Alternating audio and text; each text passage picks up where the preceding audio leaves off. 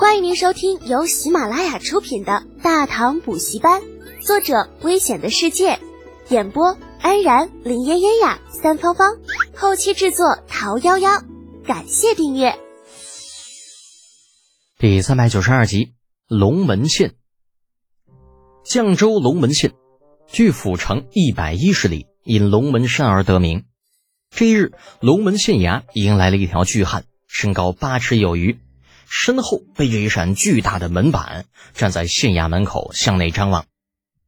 那县衙门口的差役见这巨汉长相凶恶，衣着不俗，倒也不敢造次，商量了一下，派出一人迎了上来。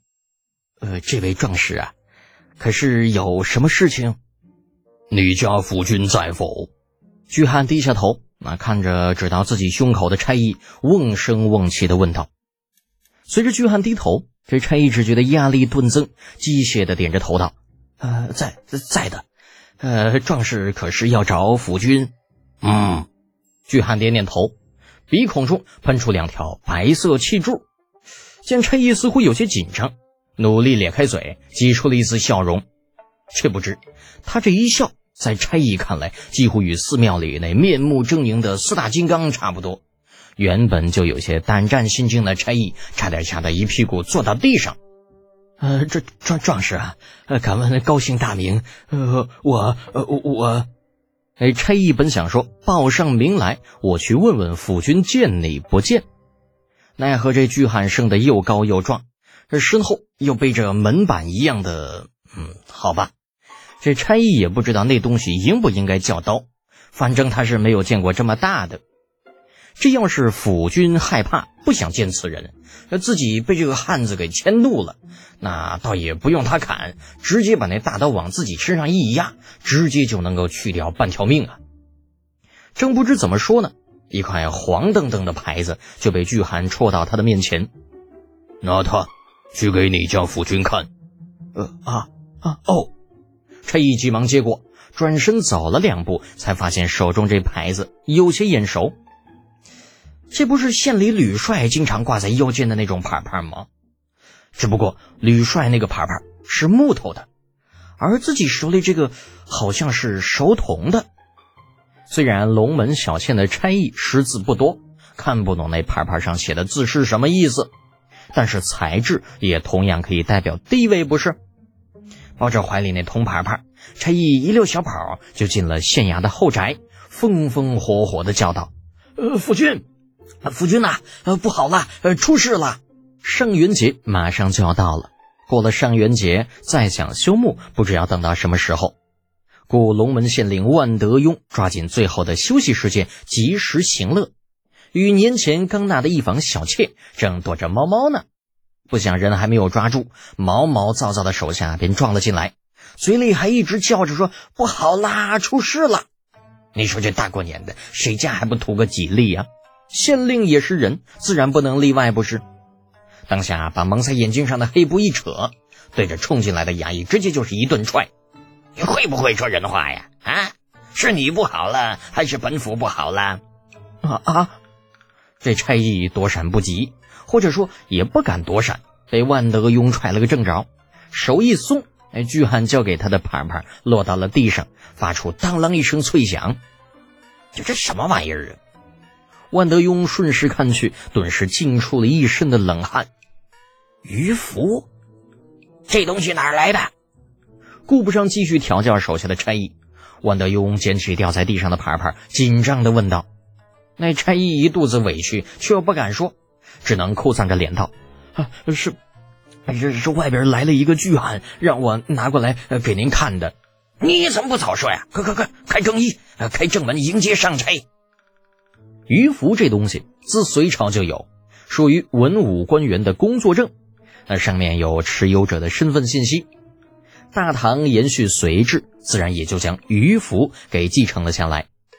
万德雍好歹也是一县之长，自然认得这东西。”甚至他自己也有一块，不过啊，跟他们县那个吕帅的差不多，同样都是木头的。至于铜的，那是五品级以上的专利。事实也的确如此。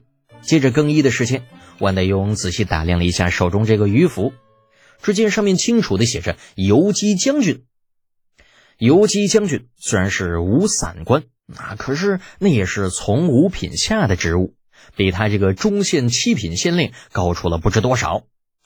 急急忙忙换好衣服，万德庸带上所有府上能动的人来到衙前，还没等他走出去呢，目光便被县衙门口的那条巨汉所吸引。这门口的巨汉打扮就跟普通人差不多，丝毫看不出官员的气派，这不禁让万德庸感到有些疑惑。看了不断对自己点头的差役一眼，这才迎了上去。呃，请问你阁下是？那巨汉像是没有听懂万德庸的意思，低头打量了他一眼。大唐远洋水师判差，找你打听一个人。远洋水师，万德庸瞳孔微微一缩。长安距离绛州并不远，几百里路而已。万德庸自然听说过远洋水师，知道那个是专属于李二的一支海外水军，由兵部尚书李靖家的公子统领。当下陪笑着递还巨汉的鱼符，口中道：“啊，原来呃，将军是魏公世子所属，下官迎接来迟，万望恕罪。”那巨汉似乎有些不耐烦，收回自己的牌牌，黑着脸道：“你别说那些有的没的。”俺需要你帮我找一个，嗯，叫嗯嗯薛礼薛仁贵的人。薛礼，万德庸微微一愣。呃，将军说的可是龙门关附近的那个猎户薛礼呀？嗯，那俺哪知道啊？巨汉当时就不乐意了，心说：老子要是知道，还用来这里问你吗？得，白问了。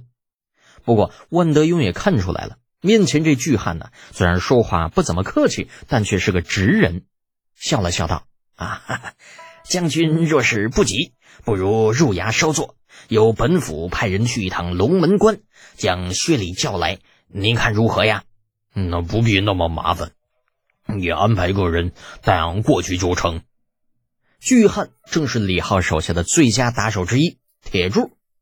自打从漠北回来，李浩便给他放了假。让他回庄子上与老婆兰陵团聚些时日，没成想，这家伙那日听了李浩与太子的对话之后，竟是上了心。回家只住了一晚，便跑了出来，打算在李浩安排此事之前，将那个什么薛仁贵给找到。奈何龙门县虽然不大，但想找一个人也不是那么容易。铁柱找了两天，一无所获之下，便是想到了龙门县令。毕竟这人是龙门县的地头蛇。那自己辖区有什么样的人，应该是十分了解的，找他打听，一准没错。呃，这样啊，万德庸见铁柱执意要找人，也不想多事，回头看了看，通知自己的差役：“呃，此人与薛礼乃是好友，不如就让他带着将军一同过去看看，如何呀？”“嗯，好。”铁柱见有人识得路，咧嘴朝那差役笑了笑：“哼。”既然识得路，那便跟俺一起走吧。那这也就是铁柱性子直。若是李浩在这里，一定对这万德庸感到好奇。试想，他一个县令，竟然会知道一个躺在二十多里外的大山里靠打猎为生的猎户，这简直比随意在李二面前说出一个大唐七品官的名字，他竟然知道一样的神奇。二十多里路。那就算走得再快，也需要半日的时间。望着铁柱跟那差役离开，万德庸二话没说，直接回了后宅，小妾也顾不上了，大步走向了东乡女儿万雪彤的房间，在外面啪啪敲了几下门，里面有丫鬟将门打开，你先出去。万德庸对开门的丫鬟摆了摆手，将其赶了出去，随手将门关好，这才看向闷闷不乐的女儿，问道。丫头，爹。万雪彤原本正闷在床角看书呢，啊，听到老爹的声音，抬起头将书放到了一边，望着女儿郁郁寡欢的样子，万德庸苦笑一声，摇头道：“哎呀，丫头啊，你不是一直埋怨爹插手你的婚事吗？爹可以答应你，以后不管了。不管了？是真的吗？”万雪彤几乎不敢相信自己的耳朵。原本暗淡的眼神一下子亮了。就在昨天晚上，老头子还信誓旦旦地说：“假如他再敢跟那个人见面，就派人打断那人的腿。”怎么今天就改主意了呢？嗯，那看着几乎像是换了个人一样的女儿，万德庸不得不感慨：女大不中留。叹了口气道：“之前爹反对你们两个，哎呀，那是因为那小子根本就无法给你幸福。那现在呢？为什么您改主意了？”万德庸有些为难，沉默片刻道：“你知道魏国公世子吗？”您说的是魏国公李靖的那个儿子，长安第一祸害。万雪彤的信息显然还停留在一年前，问出的问题十分的幼稚。万德庸纠正道：“什么长安第一祸害呀？女孩子家家的，怎么能以讹传讹？不过为父说的，的确是你口中之人。”万雪彤紧张起来：“魏公世子怎么了？您不会是打算让我嫁给他吧？”想什么呢？万德庸翻了个白眼儿，那心说：“我倒是想让你嫁给人家，关键是人家能不能看上这三个小门小户的嘛。”为了不让女儿继续误会下去，老万只能坦白：“嗯，就刚刚啊，魏公世子派人来过了，向我打听薛礼、薛仁贵，看样子是有招揽他的意思。”万雪桐先是一喜，接着又露出了鄙夷之色。怪不得爹爹会答应不再管女儿的事情，原来是看薛郎有前途了，这才松口。万德庸一听这话就火了：“你这是什么话呀？为父这还不是为了你好啊！你要真为了我好，就应该早早答应我跟薛郎的事情，而不是等到现在。薛郎已经寒了心思，再点头答应你。”万德庸被气得手脚直哆嗦。作为一个父亲，他自然对唯一的女儿是百般疼爱，捧在手里怕掉了，含在嘴里怕化了。之前不答应女儿与那姓薛的小子在一起，那是因为那小子实在是穷的可以，家境贫寒就不说了，还他妈特别能吃。套用后世的话说，那就是可怜、弱小又能吃。就这样一个人，女儿嫁过去，那可以说没有一天好日子过啊。就算现在他活着能够接济一下，可自己总有死的那一天吧？万一将来自己死了，女儿要怎么办呢？难道真的要跟着那个呃薛薛薛薛什么受一辈子苦吗？那如果要那样的话，那还不如一直把女儿养在家里呢。万雪桐显然并不认同父亲的观点，在他的眼中，薛礼就是他的全部。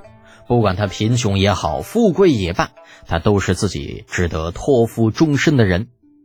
而这一切开始于半年前的那个雨夜。听众朋友，本集已播讲完毕，请订阅专辑，下集精彩继续哦。